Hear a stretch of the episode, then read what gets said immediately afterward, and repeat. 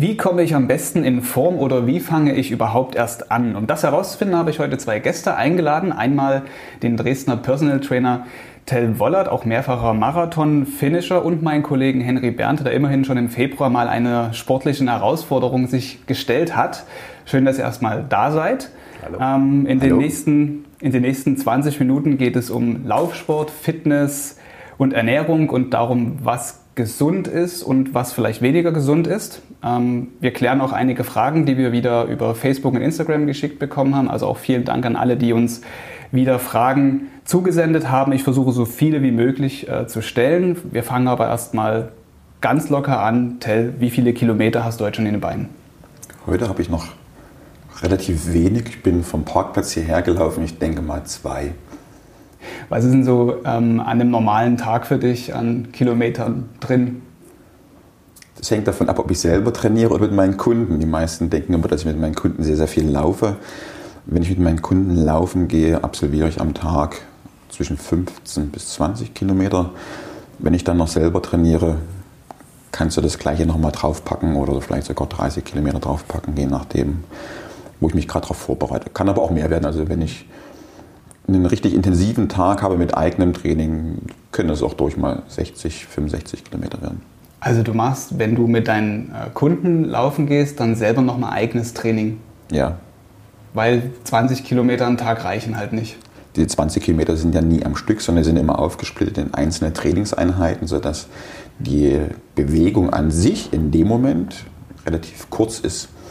Das gibt mir aber für meine Marathons und meine Ultraläufe nicht den entsprechenden Trainingsreiz. Also muss ich schauen, dass ich diese Kilometer dann nochmal extra trainiere. Mhm.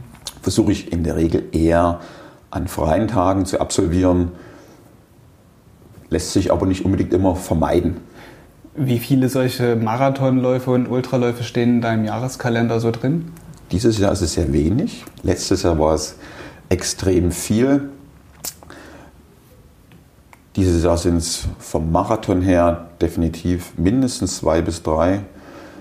Dann gibt es zwei Ultraläufe und zwei Mehrtagesläufe. Ich starte einmal bei den Four Trails, das sind Viertagesrennen durch die Alpen im Juli. Und dann starte ich bereits zum siebten Mal dieses Jahr im September beim Gore-Tex Transalpine Run. Das ist ein Rennen, was mich noch nie losgelassen hat, habe ich letztes Jahr mal pausiert und dieses Jahr bin ich wieder am Start mit einem sehr starken Partner mit einem Freund von mir, mit dem Steven. Und wir sind beide schon sehr gut im Training und wir pushen uns gerade ganz stark. Das ist ein Lauf, wo ich mich schon sehr drauf freue, wo mir jedes Mal sofort ein Grinsen über die Lippen kommt, wenn ich nur dran denke. Wie viele Kilometer sind denn das? Das sind dieses Jahr wieder acht Tage. Das sind, wenn ich richtig gelesen habe, 320 Kilometer mit 15.000 Höhenmetern Aufstieg und 15.000 Höhenmetern Abstieg. Also das ist ein Rennen der absoluten Spitzenklasse. Das ist schon ordentlich. Also ähm, passend dazu auch noch eine Frage von äh, einem Nutzer über Instagram hat uns FatboySlim11 geschrieben. Ähm, er fragt, ob du dieses Jahr wieder den Küffhäuser Berglauf absolvierst. Dieses Jahr glaube ich nicht. Es könnte sein, dass ich den kurzfristig absolviere. Ich glaube, Fatboy Slim kenne ich sogar. Und er steht in meinem Kalender drin, aber ich habe mich noch nicht angemeldet. Okay, alles klar. Also kann noch sein, kann also passieren, dass ja, das noch Der Vorteil kommt. ist beim Kühlhause, ich kann mich ja noch kurzfristig anmelden. Okay, alles klar. Dann ähm, 300 Kilometer in acht Tagen laufen, das sind auf jeden Fall pro Tag mehr als 10.000 Schritte, die man eigentlich gehen sollte. Ähm, die meisten Leute werden das wahrscheinlich jetzt so untrainiert nicht hinkriegen, so eine Strecke äh, zurückzulegen. Wenn man jetzt aber mal so sagt, okay, ich versuche wenigstens 10.000 Schritte am Tag zu gehen, ähm, wie weit ist das so umgerechnet in Kilometern? Das ist schwierig zu sagen, weil das hängt von der Schrittlänge ab. Die Schrittlänge ist abhängig von unserer Körpergröße und von der Beinlänge. Und wenn wir jetzt eine junge Moderatorin wie eine Kollegin hier haben, dann hat sie eine etwas kleinere Schrittlänge und kleinere Beine als wir beide. Hm. Und, also als du und Henry jetzt zum Genau, als ich und Henry. Daher kann man das nicht so genau sagen. Aber 10.000 Schritt sind definitiv auf alle Fälle sechs bis sieben Kilometer. Hm. Henry, das ist ein ganz gutes Stichwort, Schritte. Du hast ja ähm, jetzt im Februar auch eine Schritt-Challenge absolviert. Du machst ja ab und zu mal unter dem Hashtag Henry macht's, ja, stellst du dich dann auch den ganzen Herausforderungen, sei es irgendwie Plastikmüll verzichten oder auf Handy verzichten. Jetzt hast du auch versucht, 15.000 Schritte in deinen Alltag irgendwie einzubauen, eine Woche lang. Wie ist denn dir das geglückt? Das sind ja nochmal 5.000 mehr als jetzt die 10.000, die man so gehen sollte. Ja, also es war schwerer als gedacht ich dachte so äh, am Anfang der Woche, naja gut, schöner Spaziergang nach dem Mittagessen oder mal die Treppen hoch und runter. Das war, also, das, war das Offensichtliche, dass man den Fahrstuhl links liegen lässt. Dann werde ich die 15.000 schon irgendwie erreichen. Aber ähm, ja, das war nichts. Am Montag, gleich am Montag, am ersten Tag, habe ich mein Ziel massiv verfehlt. Ja, könnte daran liegen, dass mein äh, längster Lauf dieses Jahr äh, fünf Kilometer war. War das der mit mir? Äh, ja, genau. Nee, einmal, einmal war ich so also in einem richtigen, ja, die Rewe Team Challenge habe ich damit gemacht. Und ähm, viel länger hätte es auch nicht sein gedurft. Mhm. Wie hast du es dann aber geschafft, dann in deinem Büroalltag das irgendwie einzubauen, dass du dann 15.000 Schritte gehst? Mhm. Das war eben das, was ich äh, dachte, dass es leichter ist. Dass man eben das mehr, wenn man die Kollegen im, im Flur besucht, dass sie anzurufen, ähm, zweimal zum Drucker geht für, jedes einzelne Blatt, hätte ich gedacht, dass, dass man dadurch mehr Schritte sammeln kann. Aber auf die 15.000 bin ich dann eigentlich wirklich erst gekommen, wenn ich irgendwie eine Sporteinheit oder irgendwas äh, mit eingebaut habe, was man jetzt in einem normalen Büroalltag nicht hätte. Das hat mich echt überrascht. Mhm. Ähm, ist eigentlich so Schritte machen, Tell, ist das eigentlich schon so Training oder ist das erstmal so Basic? Das ist Basic. Das ist einfach Bewegung. Denn unser Alltag ist in der Regel mittlerweile sehr, sehr bewegungsarm geworden. Es gibt ja mittlerweile sogar Leute, die fahren am Sonntag 400 Meter mit dem Auto zum Bäcker, um ihre Brötchen zu holen. Es früher völlig normal war, einfach zu Fuß zu gehen. Deshalb, es wird uns viel abgenommen und Schritte ist einfach klassische Bewegung. Unser Körper ist auf Bewegung ausgerichtet, dazu sind wir geboren. Wir haben es nur leider verlernt, uns ausreichend zu bewegen. Deshalb Bewegung, Bewegung, Bewegung ist das A und O, egal wie und welche.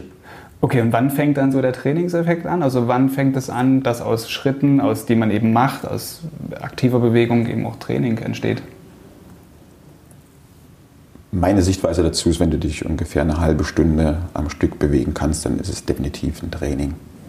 Wenn ich als Personal Trainer eine Kundin habe, die stark übergewichtig ist, ich sage jetzt mal ein Beispiel 130 Kilo, dann ist es für die natürlich schon ein klassisches Training, wenn ich mit der 45 Minuten spazieren gehe. Deshalb hängt es immer ein bisschen vom Ausgangsniveau mit ab.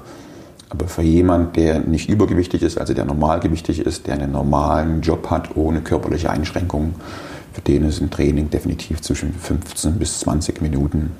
Hm. Also kommt es gar nicht unbedingt auf die Gesamtschrittzahl an einem Tag an, sondern eher auf, dass man auch mal am Stück äh, 10, 20 Minuten was macht und nicht ja. unbedingt. Die Deutsche Gesundheitsorganisation und auch die Weltorganisation empfehlen, dass man sich zwischen drei bis fünfmal die Woche mindestens 30 Minuten belasten sollte, dann hätte das sogar eine lebensverlängernde Wirkung.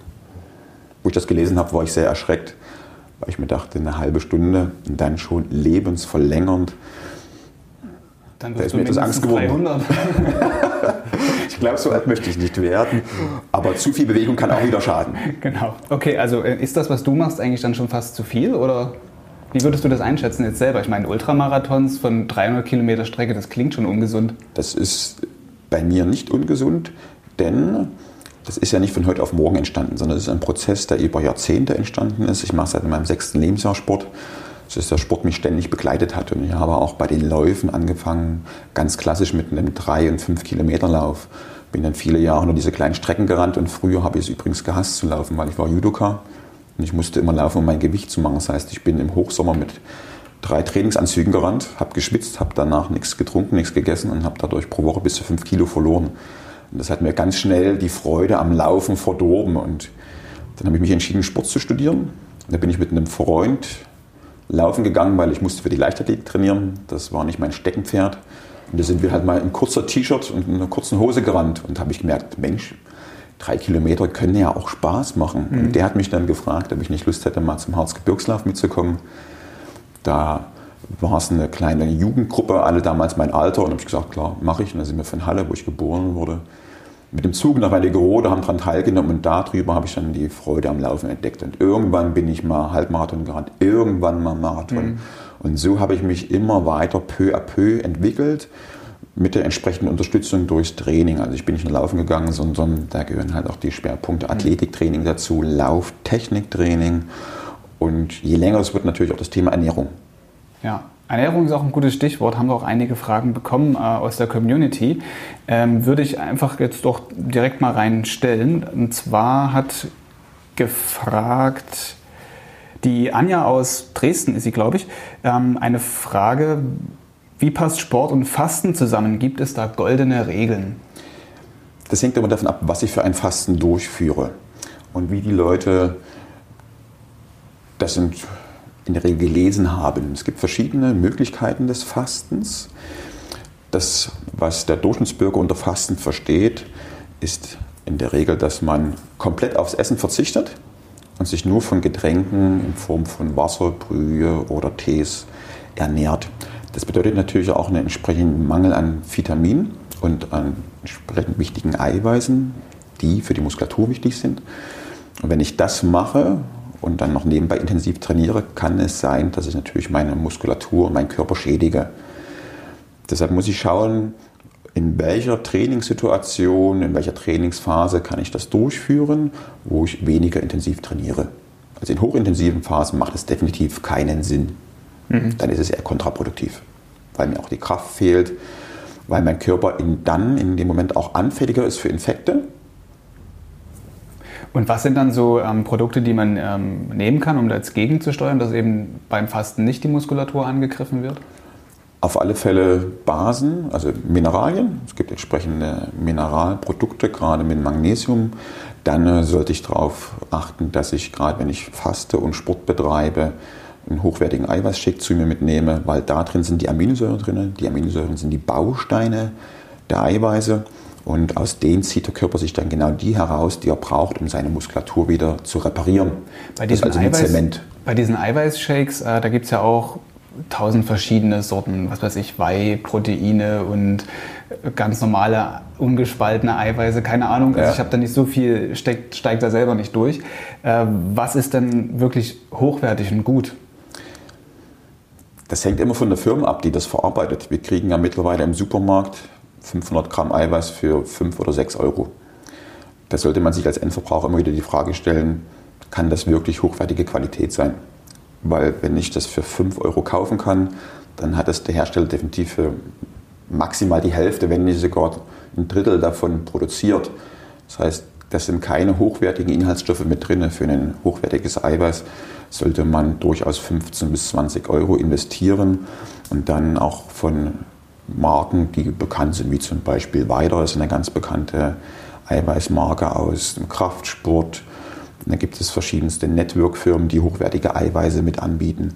Und da empfehle ich immer darauf zu achten, dass die so Produkte auf der Kölner Liste stehen. Das sind also entsprechend kontrollierte Produkte, die in Anführungsstrichen dopingfrei sind. Das heißt, diese Produkte sind einem Analyseverfahren unterzogen worden und können dadurch schon eine gewisse Qualität für den Endverbraucher mit zeigen. Wenn ich jetzt die Tüte im Supermarkt in der Hand habe, was kann ich dann auf der Nährwerttabelle zum Beispiel erkennen? Auf der Nährwerttabelle kann ich ganz klar erkennen, wie ist denn die Verteilung Kohlenhydrate, Fette, Eiweiße. Und wenn ich mir ein Eiweiß in der Regel im Supermarkt kaufe, sind dort bedeutend mehr Kohlenhydrate drin, gerade in Form von Zucker, als Eiweiß. Hm sollte bei einem hochwertigen Eiweißshake genau andersrum sein. Es sollte so viel Eiweiß wie möglich drin sein, idealerweise vielleicht sogar zwei bis drei Quellen, um einfach eine größere Vielfalt an Aminosäuren zu haben. Bei einem Kraftsportler machen Kohlenhydrate Sinn, gerade wenn er in der Massephase ist, aber für uns Läufer macht das in dem Moment nicht den Sinn. Also gibt es auch noch einen Unterschied zwischen, was sollte ein Läufer für einen Shake nehmen, was sollte ein Kraftsportler für Definitiv. einen Shake? Definitiv. Und beim Kraftsportler wieder, was macht er gerade für ein Training? Mhm. Ist er im Masseaufbau, ist er eine Definition, ist er in der Wettkampfphase? Mhm. Noch eine Frage eines Instagram-Nutzers. Äh, Rolex Fotografie fragt, bei Heißhunger, welche Alternativen gibt es zu den klassischen Süßigkeiten? Da stellt sich für mich immer die Frage, wann tritt der Heißhunger auf? Am ehesten verwechseln die Leute erstmal das Thema Heißhunger mit Durst. Wenn ich irgendwo Heißhunger habe, haben die Leute in der Regel erstmal Durst. Das empfehle ich, halben Liter Wasser trinken, 15 Minuten warten. Und wenn ich dann immer noch Heißhunger habe, dann ist definitiv was mit Hunger dabei. Für zwischendurch empfehle ich definitiv immer Buttermilch, ein paar Nüsse, eine Handvoll, also keine ganze Tüte, bitte eine Handvoll. Und dann auch am besten noch Walnüsse mit Schale, die ich knacken muss. Weil da greife ich nicht einfach rein und schiebe mir die in den Mund, sondern die muss ich halt knacken. Und wenn ich drei oder fünf Walnüsse geknackt habe, habe ich in der Regel genug davon und lege das zur Seite, sodass ich nicht in die Versuchung komme, die Erdnussdose zu öffnen und auf einmal ist das wie weginhaliert. Hm. Studentenfutter auch erlaubt? Teilweise. Da sind Rosinen drin. Rosinen sind gute Nervennahrung, aber auch wieder nur dezent. Die Dosis macht das Gift.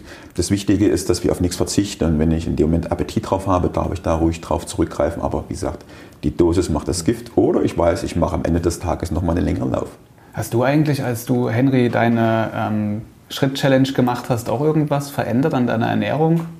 Habe ich nicht, aber eigentlich auch bewusst, weil ich wollte es ja bewusst mal den Test sozusagen machen, wie man das ganz normal in seinen Alltag einbinden kann. Ne? Und ein normaler Büromensch würde jetzt wahrscheinlich auch nie irgendwelche äh, Shakes oder Riegel zu sich nehmen, äh, sondern will erstmal in Bewegung kommen. Mhm. Also das habe ich durchaus bewusst gemacht. Ich habe früher, als ich die wenigen Male, wo ich war, mal im Fitnessstudio war, hatte ich auch mich, mich immer auf diese Eiweißshakes und so äh, gefreut, weil die einfach gut geschmeckt haben. Aber ähm, ganz ehrlich, genau diesmal ging es mir wirklich nur um die Bewegung. Und ja, die, die Frage ist, wenn ich das gleich mal hier, wenn das jetzt reinpasst, ich hatte schon nach der Woche das Gefühl, dass mir die Knie geschmerzt haben, weil ich hatte ja was damit zu tun, dass ich eben nicht dabei auf die Ernährung geachtet habe. Aber ich dachte, nur durch ein paar Schritte kann ja eigentlich irgendwie nie mein, mein, mein Körper leiden. Aber kann das doch sein? Der Körper hat definitiv nicht gelitten. Meine Vermutung ist eher, dass es Muskelkater ist. Ach so natürlich. Aber Kann man Knien. an die Knie Muskelkater haben? Ja, und zwar, das ist also nicht, nicht direkt im Knie, sondern das ist der vordere Oberschenkel. Der vordere Oberschenkel setzt unterhalb der Kniescheibe an. Und der wird natürlich beim Gehen und beim Laufen sehr stark mit beansprucht. Und wenn der eine erhöhte Spannung hat, eine erhöhte Belastung, dann erzeugt er eine höhere Grundspannung. Und die wirkt sich direkt bis übers Knie aus. Hm. Das sind dann wahrscheinlich die vielen Treppen gewesen, immer in die sechste Etage und zurück. Vielleicht ist das kann sein, ob du hoch oder runter gegangen bist. Ja, ja. Beides. Beides. Ja. Henry, für dich ist vielleicht, weil du gerade so sagst, du hast Muskelkater ähm, gehabt, so bewegungsloses Training vielleicht auch mal eine ganz gute Alternative. Stichwort EMS-Training. Da haben wir eine Frage von Story of Vincent bekommen über Instagram. Und zwar, was hält Herr Wollert vom EMS-Training? Vielleicht einmal kurz erklären, was ist das und dann eben, was bringt's? EMS-Training ist definitiv kein bewegungsloses Training. Ich muss mich beim EMS-Training genauso bewegen wie bei jedem anderen klassischen Training. EMS-Training bedeutet übersetzt elektrische Muskelstimulation, wo ich ein klassisches Kräftigungstraining mit dem eigenen Körpergewicht oder teilweise mit kleinen Hilfsmitteln unterstütze, indem ich vor dem Training Funktionsunterwäsche angezogen bekomme, dann eine Weste darüber, wo für die Hauptmuskelgruppen integrierte Elektroden sind. Dann gibt es in der Regel noch Elektroden an die Oberarme, ans Gesäß und an die Oberschenkel, sodass der Körper fast komplett in Anführungsstrichen verkabelt ist. Und jeder dieser einzelnen Elektroden kann ich ansteuern und einen elektrischen Impuls geben. Wenn ein Muskel arbeitet und Spannung aufbraucht, braucht er einen elektrischen Impuls. Und dadurch ist es möglich, das klassische Krafttraining nochmal zu intensivieren und aus einer klassischen Stunde Training ungefähr 20 Minuten Training zu machen und dadurch natürlich einen höheren Intensität und Effekt zu haben. Das ist gerade für diejenigen geeignet, die sehr stressigen Alltag haben, die kaum Zeit haben zum Training. Da macht es sehr viel Sinn.